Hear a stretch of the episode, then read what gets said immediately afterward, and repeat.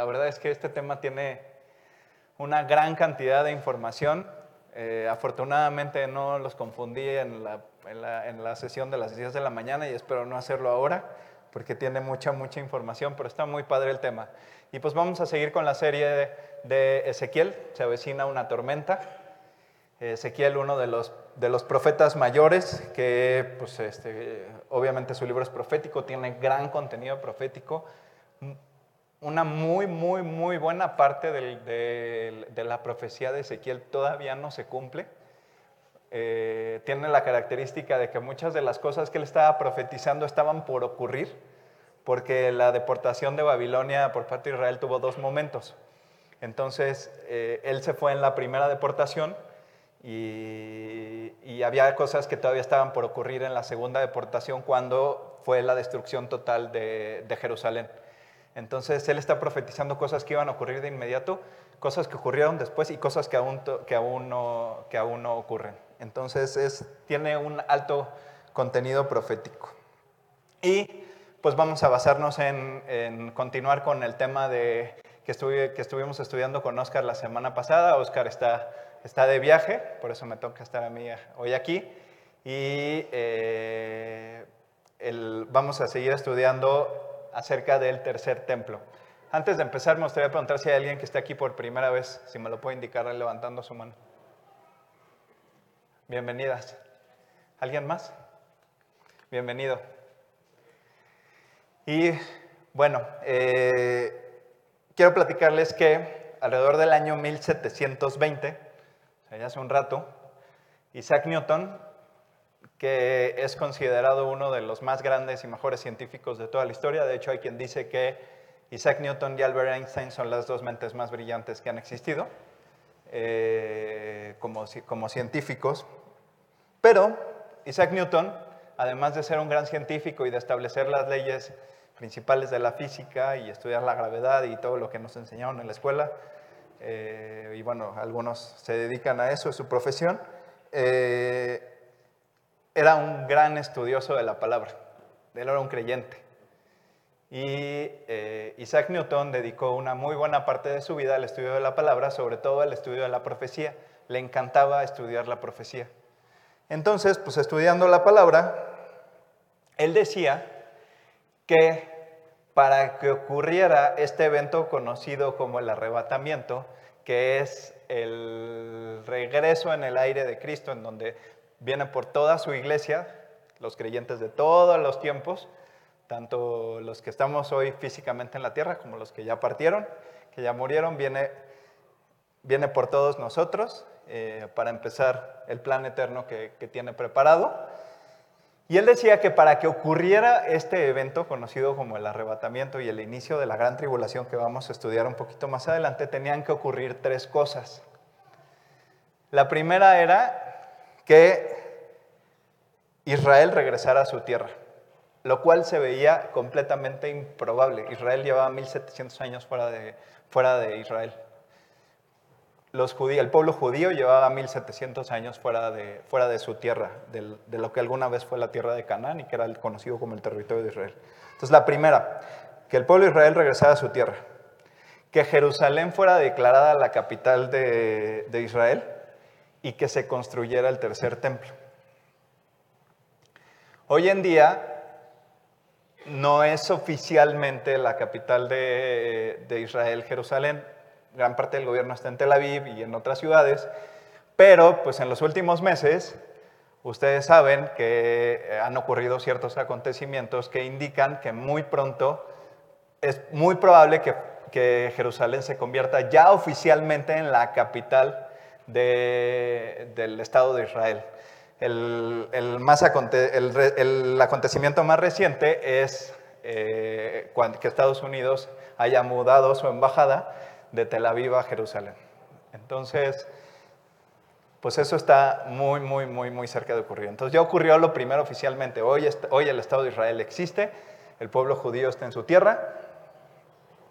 No todo, porque pues hay mucho pueblo esparcido por todo el mundo, Jerusalén está a punto de, de ser declarada la capital oficial de, de, Jerusalén, de Israel y el tercer evento que todavía no ocurre, que es la construcción del tercer templo que estuvimos estudiando la semana pasada. Les voy a dar algunos datos eh, históricos de cómo ha ido evolucionando en los últimos 120 años, 140 años, eh, esto con respecto al pueblo de Israel, a su tierra. Entre 1881 y 1900 ocurre la primera aliá, que significa ascenso. En, hebreo la palabra aliá significa ascenso. Y unos 30.000 judíos perseguidos en Rusia se trasladan a Palestina. En 1897, el primer congreso sionista reunido en Basilea, Suiza, adoptó el sionismo como programa y declaró, el propósito del sionismo es crear un hogar para el pueblo judío en Palestina de acuerdo al derecho público. Esto en 1897. En 1904, la segunda alianza provocó que 32.000 judíos rusos perseguidos se mudaran a Palestina. En 1917, la declaración de Balfour de Arthur James Balfour, que era el primer ministro británico y el rey era Jorge V, decía en parte, el gobierno de Su Majestad ve con buenos ojos el establecimiento en Palestina de un hogar nacional para el pueblo judío. Y hace ratito Ramón me dio un, dato muy, muy, muy bueno para complementar esto, y es que al final de la, de la Primera Guerra Mundial, los países, las potencias europeas se repartieron algunos territorios del mundo en, en Medio Oriente y en el resto del mundo, y a Inglaterra le tocó la, llamada Tierra de Palestina. Por eso obtenían la potestad de declarar algo con respecto a, con respecto a Palestina en Inglaterra. Entre 1924 y 1939 ocurre la tercera aliá y 78 mil judíos polacos se trasladan a Palestina. Entre 1933 y 1939 la cuarta aliá y 230 mil judíos huyeron de la persecución en Alemania y Europa Central. Entre 1940 y 1948, la Quinta Aliá, 95 mil judíos escaparon de Europa Central. Muchos permanecieron en Europa y más de 6 millones fueron asesinados durante el Holocausto. En 1948, la agencia judía, en lo que vendría a ser la nueva nación de Israel, proclamó el Estado de Israel. Y el 14 de mayo de 1948, Harry Truman, presidente de Estados Unidos, hizo este anuncio. Los Estados Unidos reconocen el gobierno provisional como la autoridad de facto en el nuevo Estado de Israel. En 1967, la Guerra de los Seis Días, precipitada por una invasión árabe, da como resultado que Israel se apodere de Jerusalén y Cisjordania. En 1973, otro ataque árabe fue repelido con la victoria de Israel. Y de 1978 a la actualidad, Egipto ha pasado todo esto, Egipto reconoce a Israel, comienza el movimiento de resistencia árabe palestino, continúan las negociaciones, los acuerdos y las tensiones. Y bueno, les decía yo que íbamos a tratar de hacer una reunión interactiva, entonces voy a necesitar cuatro voluntarios que me ayuden a leer. ¿Quién se anima? Pati, te toca Ezequiel 42 del 15 al 20. ¿Quién más? Pepe, te toca Apocalipsis, no, perdóname, Daniel 9 del 24 al 27. Luigi, Apocalipsis 11. Es casi todo el capítulo, ya te digo en dónde nos vamos a detener. Y uno más. Maggie, Mateo 24 del 1 al 21.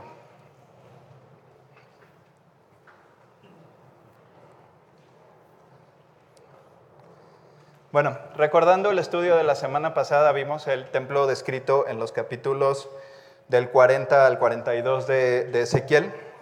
Este templo aún no se construye. Platicaba yo con Oscar terminando la reunión que decía Oscar, es que, que, no, que no sabemos exactamente por qué cuando los judíos que regresaron después de la deportación a Babilonia no construyeron el templo con las características de, que había dicho el profeta Ezequiel.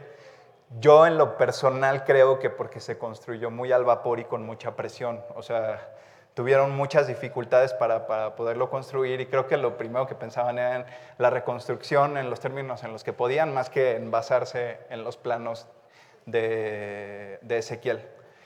Y lo segundo es que para que tampoco haya confusión, el, llamado templo de Herodes y el, y el, templo que reconstruyeron los judíos liderados por Zorobabel, que regresaron a, la tierra de Israel después de la deportación a Babilonia, es el mismo.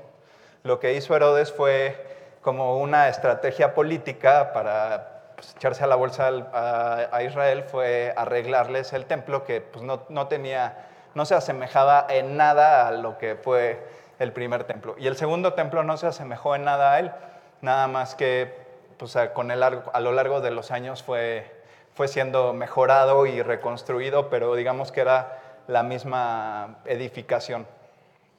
No fue una edificación nueva. También otro apunto a precisar es que este tercer templo, de, eh, en todas sus características mencionadas por Ezequiel, y ahorita vamos a ver algunas de ellas, tiene que ver más con el templo milenial que con el tercer templo que se va a construir en, el tiempo de la tribulación. ¿Y por qué digo esto? Posiblemente el templo milenial sea este tercer templo que se va a construir durante la tribulación, pero perfeccionado. Y hay una característica importante que vamos a ver un poquito más adelante, ahorita que leamos Ezequiel.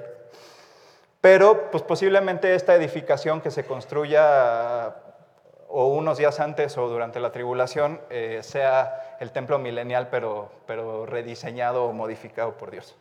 Ahora, Isaac Newton decía que la iglesia no iba a ver el tercer templo construido, que la tribulación iba a ocurrir, o este evento conocido como el arrebatamiento, iba a ocurrir antes de que se empezara a construir el tercer templo. Ahora, Isaac Newton no era profeta, por favor no vayan a salir de aquí a decir, el pastor suplente dijo que Isaac Newton era profeta, porque ni Isaac Newton era profeta, ni yo soy pastor suplente. Simplemente Dios y Oscar me han dado la oportunidad de estar aquí y me encanta estar aquí porque me considero un enamorado de la palabra y, me encanta estudiarla. Entonces, tenemos que aclarar eso. Isaac Newton era un estudioso de la palabra que opinó en base a todo lo que estudió lo que iba a acontecer. Y él opinaba que no iba a pasar esto.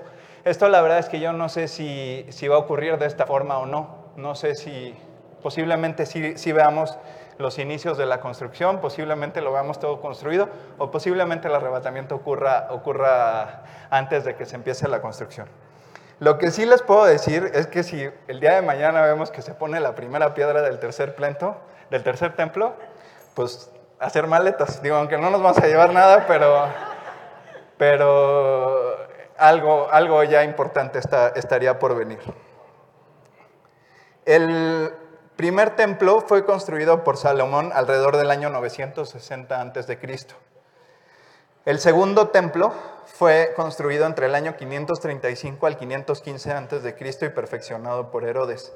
Si tomamos en cuenta el tiempo que se tardó Salomón en construirlo y el, y lo que hicieron en los interrumpidos 535 al 515 en esos 20 años fueron muy interrumpidos. Construían casi casi cuando no lo estaban molestando, iban por piedras y levantaban lo que podían hasta que ya tuvieron los decretos oficiales que les permitieron terminar todas las construcciones. Pero pues yo por eso pienso que, que como fue una construcción muy al vapor y, y, sin recursos, por eso no tenía las características del templo de Ezequiel. Esta es una opinión personal. No, no, no, tampoco la tomen como una verdad absoluta. Y bueno, vamos a empezar con, con nuestra lectura. Toma, Pati.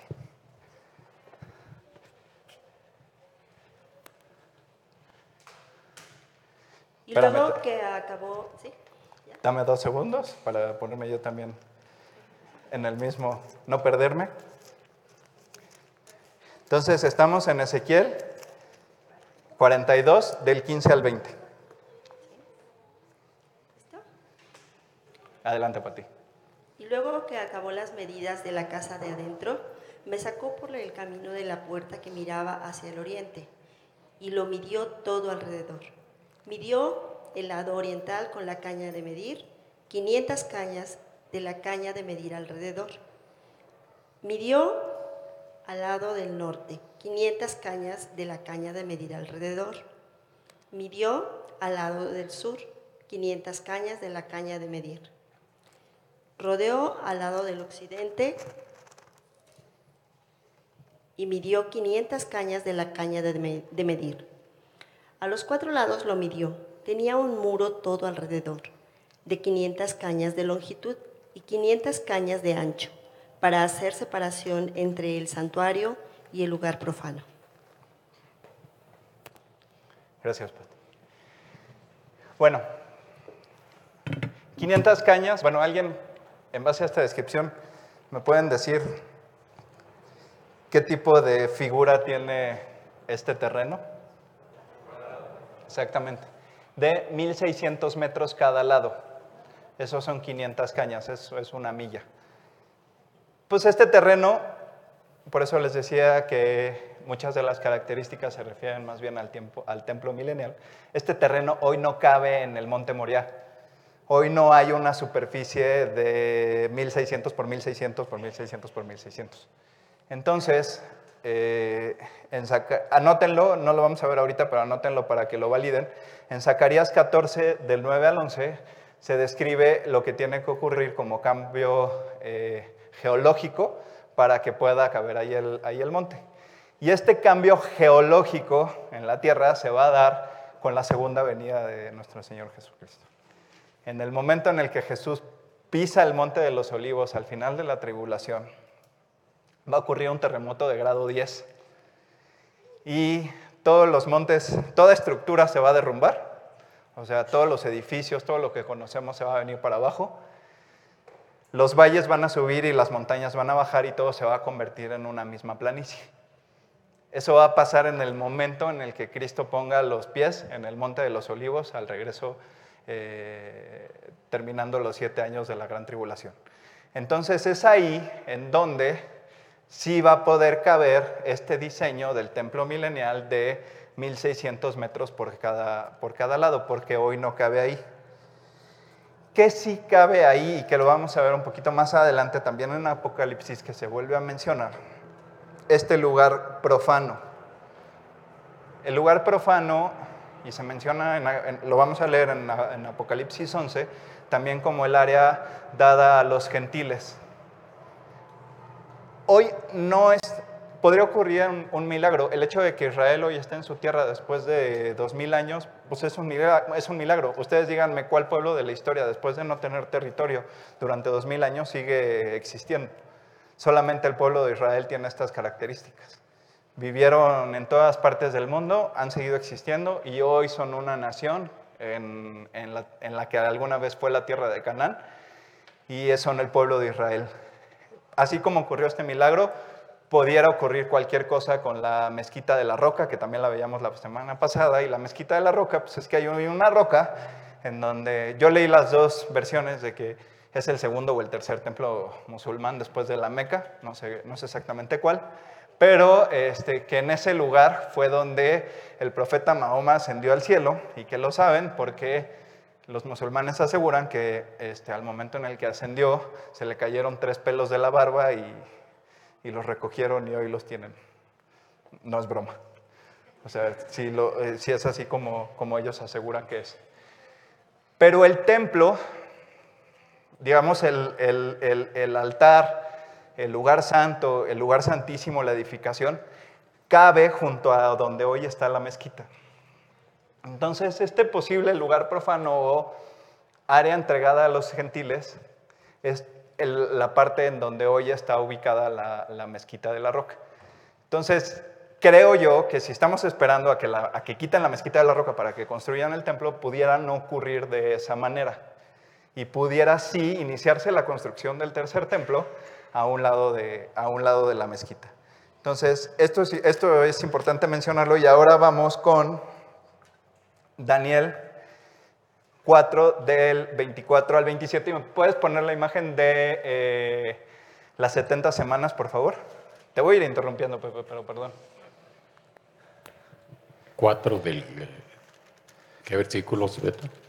Es Daniel, 20 Daniel 9 9. del 24 al 27.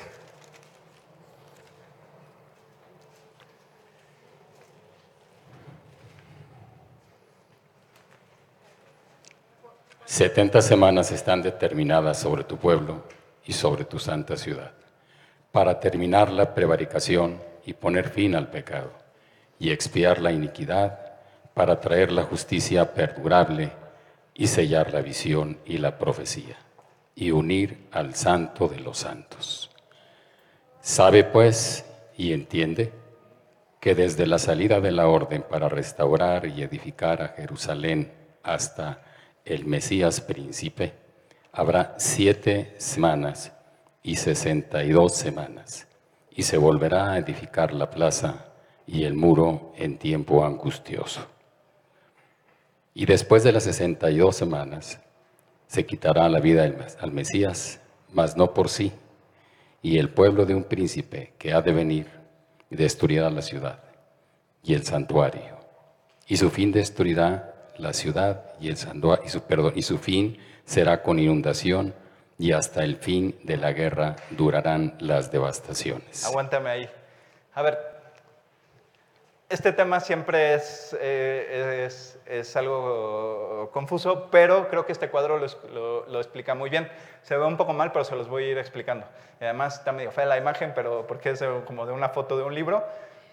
Me va a regañar Oscar, pero eh, es, la, es el cuadro que creo que mejor lo explica. Daniel está hablando en el versículo 24 de 70 semanas están determinadas sobre tu pueblo. Y en el versículo 25, en las semanas es una expresión para un periodo de siete años. Cada día de la semana, un año. ¿Ok? Entonces, las primeras siete semanas de las 70 ocurrieron desde la orden de restaurar con el decreto de Artajerjes, de, eh, restaurar al pueblo de Israel a Jerusalén después de la deportación, hasta la restauración de, de Jerusalén, son 49 años, o sea, siete semanas. Estas son las primeras siete semanas de las 70. Estas siete semanas ya ocurrieron, ¿ok? O sea, es del decreto de Artajerjes hasta la restauración de Israel en su tierra, son siete semanas. Después, 62 semanas, que son 434 años, son de este momento hasta la muerte de Jesús. Por eso dice, y 62 semanas, habrá siete semanas, y 62 semanas se volverá a edificar la, la plaza y el muro de los tiempos angustiosos.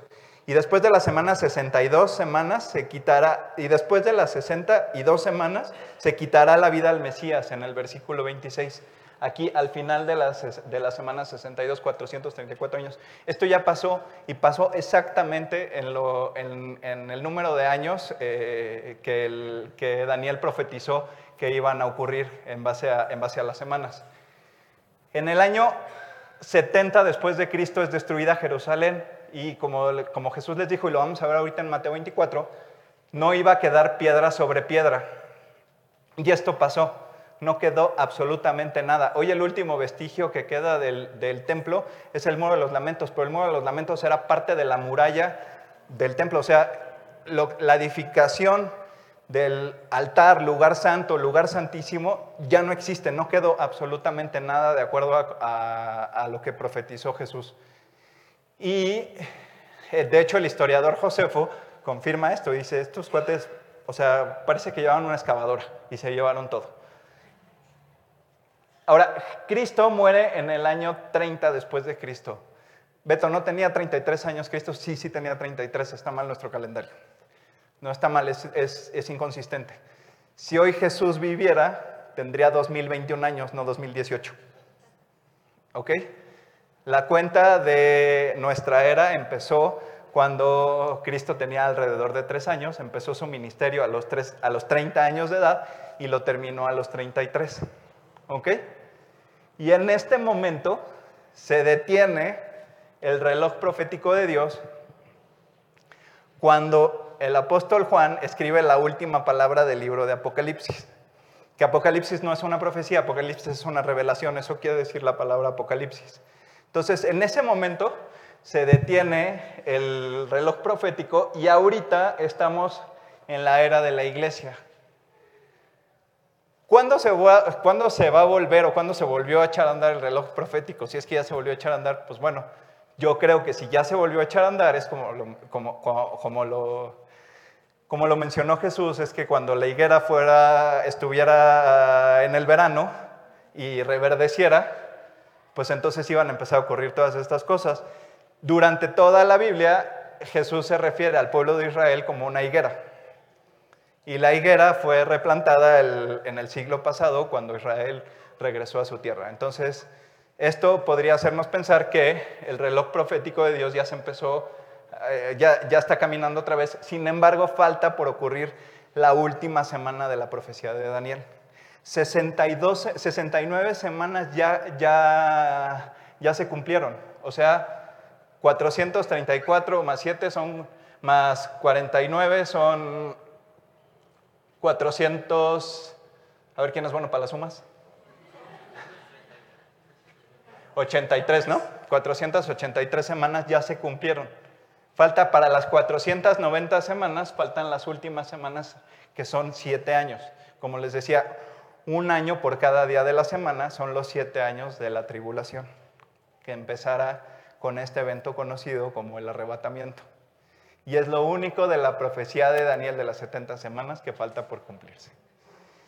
Y empieza, lo dice este cuadro, con un pacto con el del anticristo, con los judíos, esta figura de este príncipe que tiene una doble referencia del versículo 26 que leíamos, que dice, y el pueblo de un príncipe que ha de venir destruirá la ciudad y el santuario, y su fin será con inundación hasta y hasta el fin de la guerra durarán las devastaciones. Esto tiene una doble referencia, tanto al año 70 después de Cristo, cuando fue destruida la, destruido el templo y la ciudad de Jerusalén por completo, como al príncipe que ha de venir, como refiriéndose a esta figura del anticristo. ¿Qué va a pasar? ¿Y cuáles son algunas de las cosas que tienen que ocurrir? Pues el anticristo es esta persona que eh, va a llegar y va a proponer un, gobierno mundial, un orden mundial, un nuevo modelo económico, y pues a prometer lo que todo el mundo ha prometido, eh, nada más que ahora para todo el mundo. Y también va a proponer que haya una sola religión, que las religiones se unifiquen en una sola, pero con una gran excepción. Va a hacer un pacto con el pueblo de Israel y no sé si ya va a estar construyéndose el tercer templo o en ese momento va a empezar la construcción, pero el pacto que va a hacer él es que les va a decir, bueno, todos una sola religión, excepto los judíos. Los judíos llevan dos mil años fuera de su tierra, entiendan que pues no han tenido oportunidad de hacer su culto de acuerdo a su ley, este, pues vamos a darle chance. Déjenlos que ellos, ellos son los únicos que tienen la posibilidad. Entonces, les vamos a dar chance de que construyan su templo y eh, los vamos a dejar que, hagan otra vez sus sacrificios y que, y que hagan todo de acuerdo a, a la ley de Moisés. Y entonces va a ser el pacto que va a hacer con ellos justo al inicio de la, tribulación, que es la última semana, los últimos siete años de, esta, de esta tribulación. Y ahora sí puedes leer el versículo 27, por favor. Y por otra semana confirmará el pacto con muchos. A la mitad de la semana hará cesar el sacrificio y la ofrenda. Después, con la muchedumbre de las abominaciones, vendrá el desolador, hasta que venga la consumación y lo que está determinado se derrame sobre el desolador. Gracias. Vamos a leer, más adelante vamos a leer Mateo 24, donde hace una misma referencia a, esta, a este desolador. Este desolador no es otra cosa, a la mitad de la semana, o sea, a los tres años y medio, eh, el anticristo va a llegar a Jerusalén, se va a dirigir al templo va a quitar a todos y se va a meter al, lugar santísimo y se va a sentar en el trono de Dios como si fuera Dios. A esto es a lo que se refiere con esta, con esta desolación. El lugar santísimo es el lugar más sagrado para el pueblo judío. Es en donde en el primer templo, este templo que se construyó 900 años antes de, más de 900 años antes de que viniera Cristo, Dios le prometió a Salomón y al pueblo de Israel que su presencia habitaría en este lugar esta presencia se conoce en hebreo con la palabra Shekinah. Esta presencia de Dios no regresó, al lugar santísimo en el segundo templo. Abandonó el primer templo cuando Israel pecó y que tuvo como consecuencia la invasión y deportación de, por parte de los babilonios y nunca regresó. Sin embargo, esta Shekinah o presencia de Dios o gloria de Dios que estaba en el lugar santísimo, se puede decir que hoy es la que vive en los corazones de todos los creyentes, de quien les han abierto la, la puerta de su corazón. Dios trasladó su morada del lugar santísimo del templo a los, corazones de todos los creyentes. Esto lo hizo Cristo al momento de morir, cuando en el último aliento el, el velo del templo que dividía el lugar santo del lugar santísimo se rasgó de arriba a abajo y entonces a partir de ese momento hay libre acceso a la presencia de Cristo a través de aceptar el pago que él hizo por nosotros en la cruz. Entonces, pues el lugar santísimo es el lugar más sagrado, o sea, es donde el pueblo judío cree que está la presencia de Dios y que ahí vive Dios entre su pueblo. Entonces, el anticristo va a llegar y se va a sentar en este lugar y se va a hacer a sí mismo Dios. ¿A quién le tocaba Apocalipsis? ¿A ti lo lleva?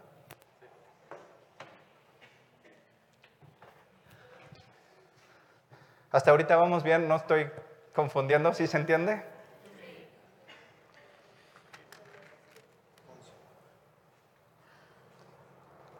Lee nada más el 1 y el 2, por favor.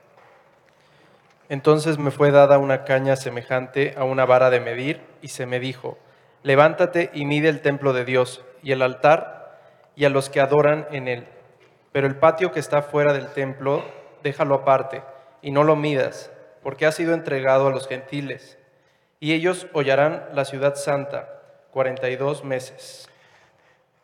Aquí se vuelve a repetir este, esta, esto de lo que en Ezequiel se decía como el lugar profano, como el patio que queda para los gentiles y que hollarán la ciudad santa durante 42 meses. 42 meses son tres años y medio, o sea, son los tres años y medio de la gran tribulación o la segunda parte de la, tribulación. Entonces aquí, la Biblia, por eso a mí me encanta estudiarla, porque se puede estudiar vertical y se puede estudiar horizontal. Hoy, hoy estamos estudiándola de manera horizontal, entre cuatro libros que, refieren al, mismo tema. Entonces, este lugar, eh, esto se refiere a la segunda mitad de la tribulación, los 42 meses de los tres, de los tres años y medio finales de la gran tribulación. Y aquí les traigo una imagen de lo que podría ser, la verdad es que nada más es una referencia, no es algo que, que, vaya a ser así, pero es una imagen de lo que podría pasar con la construcción de este tercer templo junto a la mezquita. Entonces, en donde la edificación en la cual cabe el altar, las cámaras de los sacerdotes, el lugar santo, el lugar santísimo, sí cabe en el mismo terreno del Monte Moria, en donde hoy está, en donde hoy está la mezquita, y pues esto es una, esto es una posibilidad que ocurre. ¿Puedes seguir, Luigi, por favor? Y daré a mis dos testigos que profeticen por mil doscientos sesenta días, vestidos de silicio. Estos testigos son los dos olivos y los dos candeleros que están en pie delante del Dios de la tierra. Si alguno quiere dañarlos, sale fuego de la boca de ellos y devora a sus enemigos. Y si alguno quiere hacerles daño, debe morir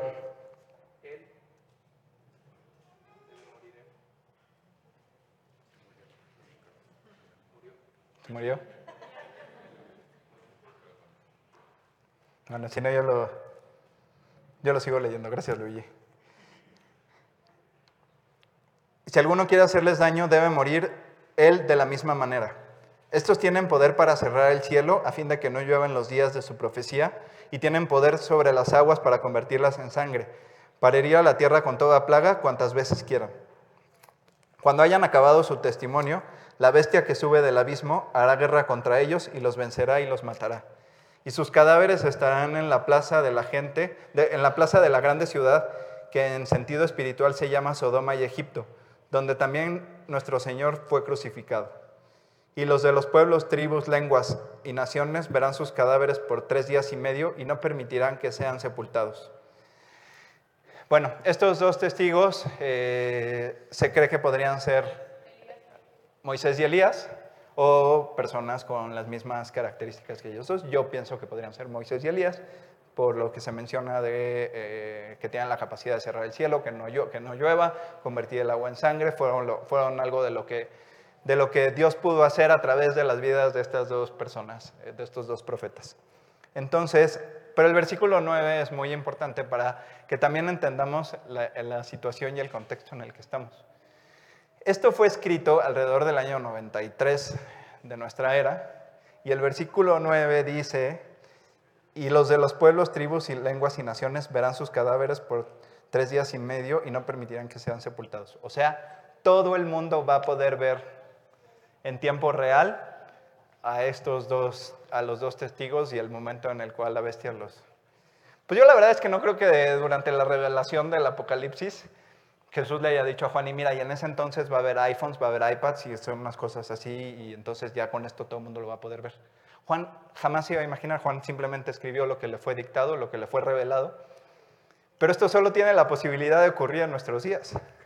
Y conforme avanzan las semanas, los meses, pues aún más, porque los avances tecnológicos cada vez van siendo mayores y el acceso a ellos para toda la población, pues cada vez va siendo mayor. Entonces, eh, les decía yo hace rato que pues yo en el 2000, todavía en el 2010, batallé un montón para poder ver los partidos del Mundial en, en, la oficina. Tenías que andar buscando ahí alguna página que no estuviera identificada por la seguridad informática o que te fueran avisando cómo iba el partido. Y ahora en este mundial los vi todos. O en el iPad, o en la tele, o en el celular, o en el camión, o en el aeropuerto, o en el trabajo, o en donde fuera. Y en vivo. Entonces, esto solo es posible en nuestros días. O sea, esto ya podría ocurrir en, en, este tiempo. Y ahora sí, ¿ya, ¿ya tenemos micrófono? ¿Me lo pasas a Maggie, por favor, Javes? Vamos a la última parte de,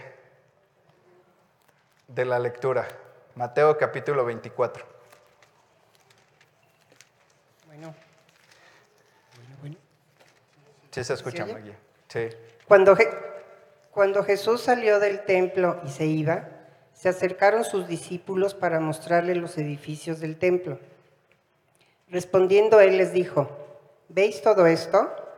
De cierto os digo que no quedará aquí piedra sobre piedra que no sea derribada. Hasta ahí.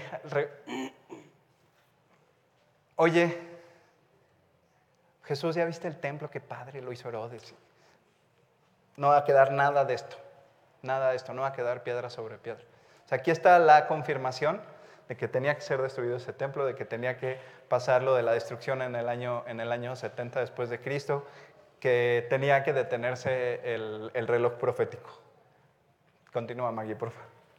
Y estando él sentado en el monte de los olivos, los discípulos se le acercaron aparte diciendo, Dinos, ¿cuándo serán estas cosas y qué señal habrá de tu venida y del fin del siglo? Hasta ahí, aguántame tantito. Aquí, aquí Jesús tiene dos auditorios. Y, le- y por eso se menciona que sus discípulos son los que se acercan con él. Están por un lado la iglesia, en este momento representada por eh, sus discípulos, y, y podría decirse que del otro lado eh, el pueblo judío, que todavía no había creído en él.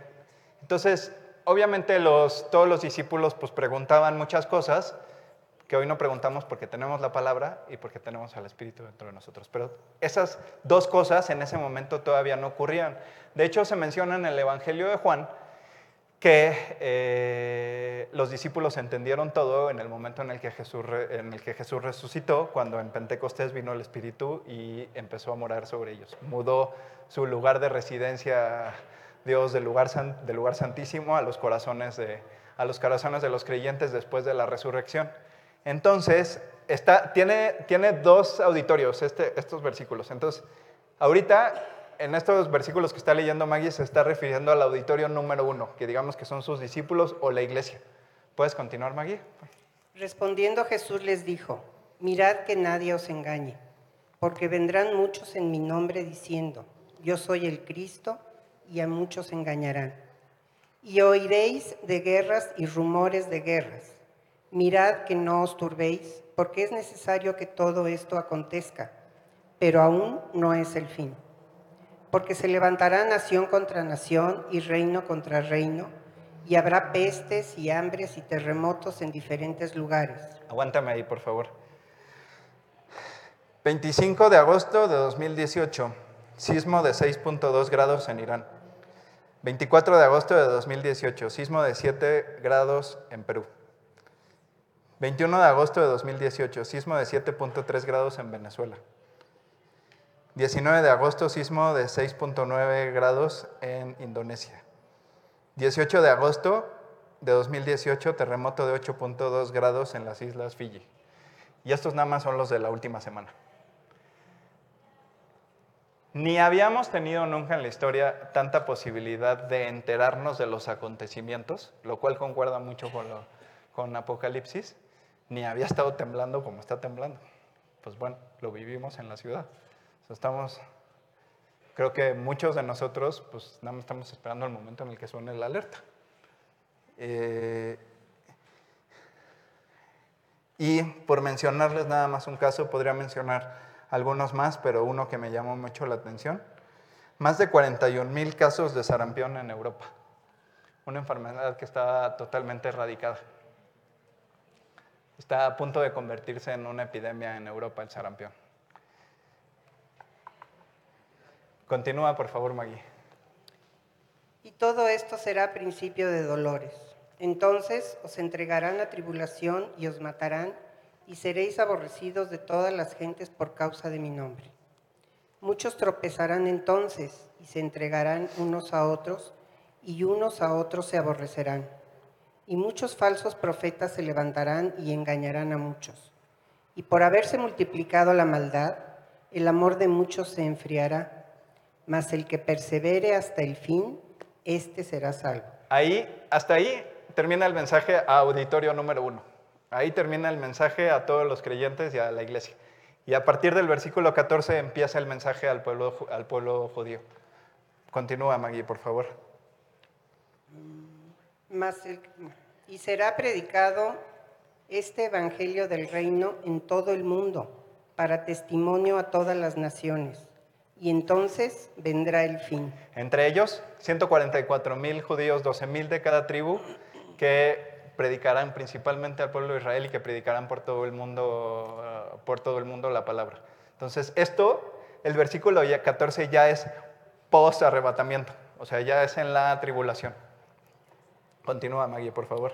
Por tanto, cuando veáis en el lugar santo la abominación desoladora de que habló el profeta Daniel, el que le entienda. Hasta ahí, por el que le entienda. Oye Jesús, pero no nos acabas de decir que van a destruir todo esto, entonces pues ¿cómo va a haber abominación desoladora?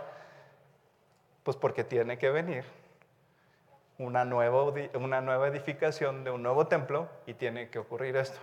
Entonces esto pues está confirmado de manera horizontal, como estamos estudiando hoy, por Ezequiel, por Apocalipsis, por Daniel y por el mismo Jesús. Entonces va a venir la abominación desoladora, que como les decía, es el anticristo eh, sentado en el lugar santísimo y haciéndose a sí mismo Dios. Entonces los que estén en Judea huyen a los montes. El que esté en la azotea no descienda para tomar algo de su casa, y el que esté en el campo no vuelva atrás para tomar su capa mas hay de las que estén en cinta y de las que críen en aquellos días. Orad pues que vuestra vida no sea en invierno ni en día de reposo, porque habrá entonces gran tribulación, cual no ha habido desde el principio del mundo hasta ahora, ni la habrá. Hasta ahí, María, gracias. Entonces, esto confirma lo que les decía, que Jesús cambia de auditorio, porque ya no podría estar refiriéndose a la iglesia diciéndoles que se preparen para la tribulación, porque la promesa es que Cristo va a venir por su iglesia primero al inicio de la tribulación. Entonces, por eso les decía que, cambia de auditorio y se empieza a referir a su pueblo.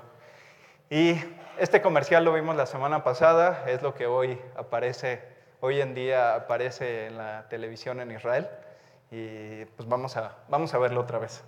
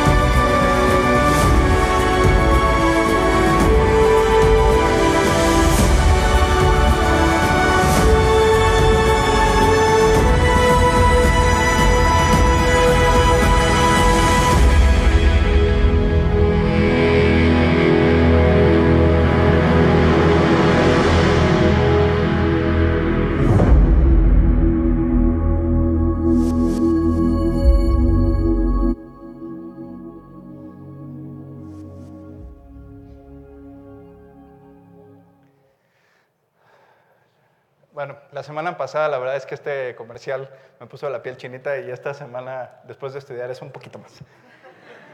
Eh, le voy a pedir a los músicos que pasen, por favor. Vamos a regresar a, a Daniel 9. Y, entre otras cosas, eh, dice el versículo 24, 70 semanas están determinadas sobre tu pueblo y sobre tu santa ciudad para terminar la prevaricación y poner fin al pecado. Si tú ya conoces a Cristo, si tú le diste la oportunidad de entrar a tu corazón, sabes que no eres perfecto y sabes que has seguido pecando, pero reconoces eh, el pecado. Vivimos, caminamos al lado de Cristo en una relación personal con Él, no en una religión, en una relación personal con Él, con el objetivo de alcanzar la perfección que se alcanzará el día que estemos en su presencia. Esto de poner fin al pecado solo se puede lograr con la segunda venida de Jesús. Y expiar la iniquidad para traer justicia perdurable. Justicia perdurable es lo que promete todo mundo. Que si acabar con la corrupción, que si este, reformar la constitución, no estoy diciendo nada en específico, no, no, no, me, no me malinterpreten, porque lo dice los gobernantes en todo el mundo que si acabar con el narcotráfico, acabar con la injusticia, acabar con la pobreza, esto es lo que, esto es lo que promete todo el mundo y solamente puede ser alcanzado por Cristo. Sellar la visión y la profecía, o sea, terminar lo último que falta por concluir de la profecía que es el libro de Apocalipsis y es la semana 70 de Daniel y el, el milenio y los nuevos cielos y la nueva tierra al final del milenio y ungir al santo de los santos. Jesús ya vino una vez y Jesús es el rey de reyes, el señor de señores y el santo de los santos. Pero la primera vez que vino no vino a reinar, nos vino a salvar. Pero sí va a volver a venir y va a venir a, y va a, venir a reinar. En Mateo 16,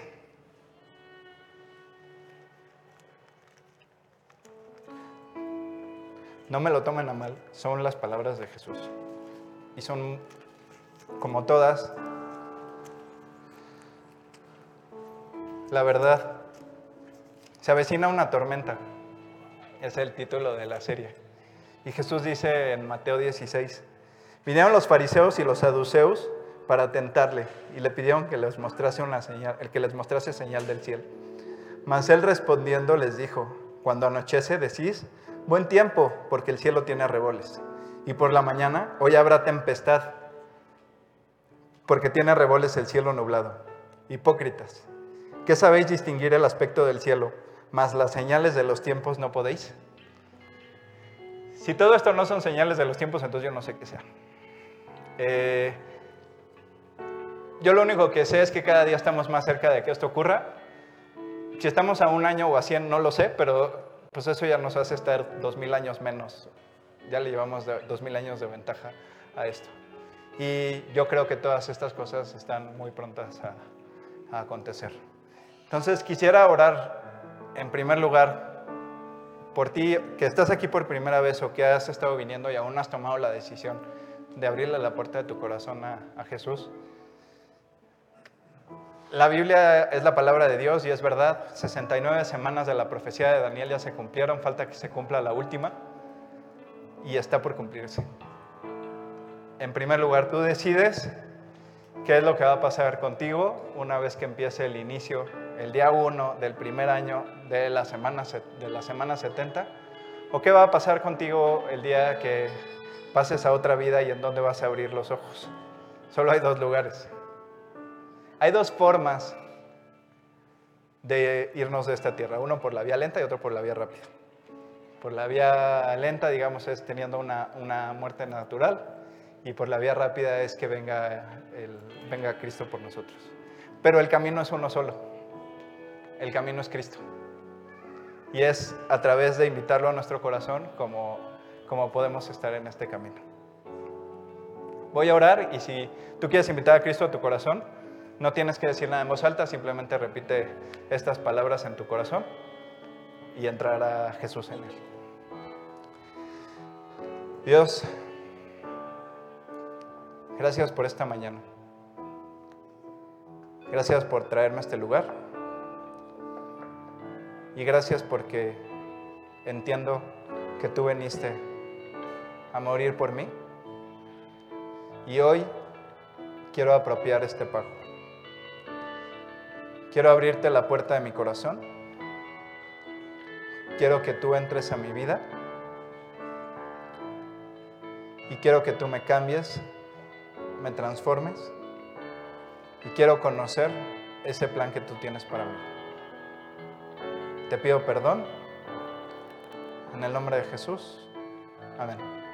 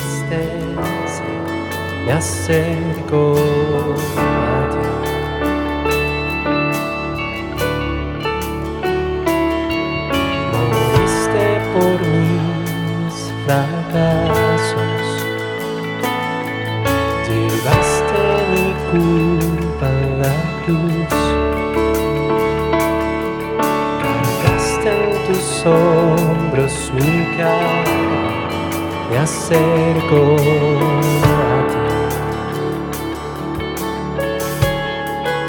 ¿Qué puedo hacer?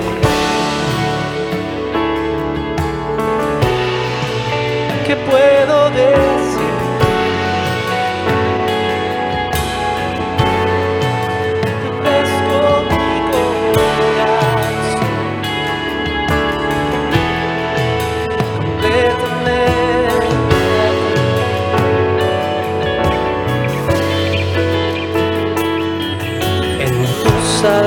就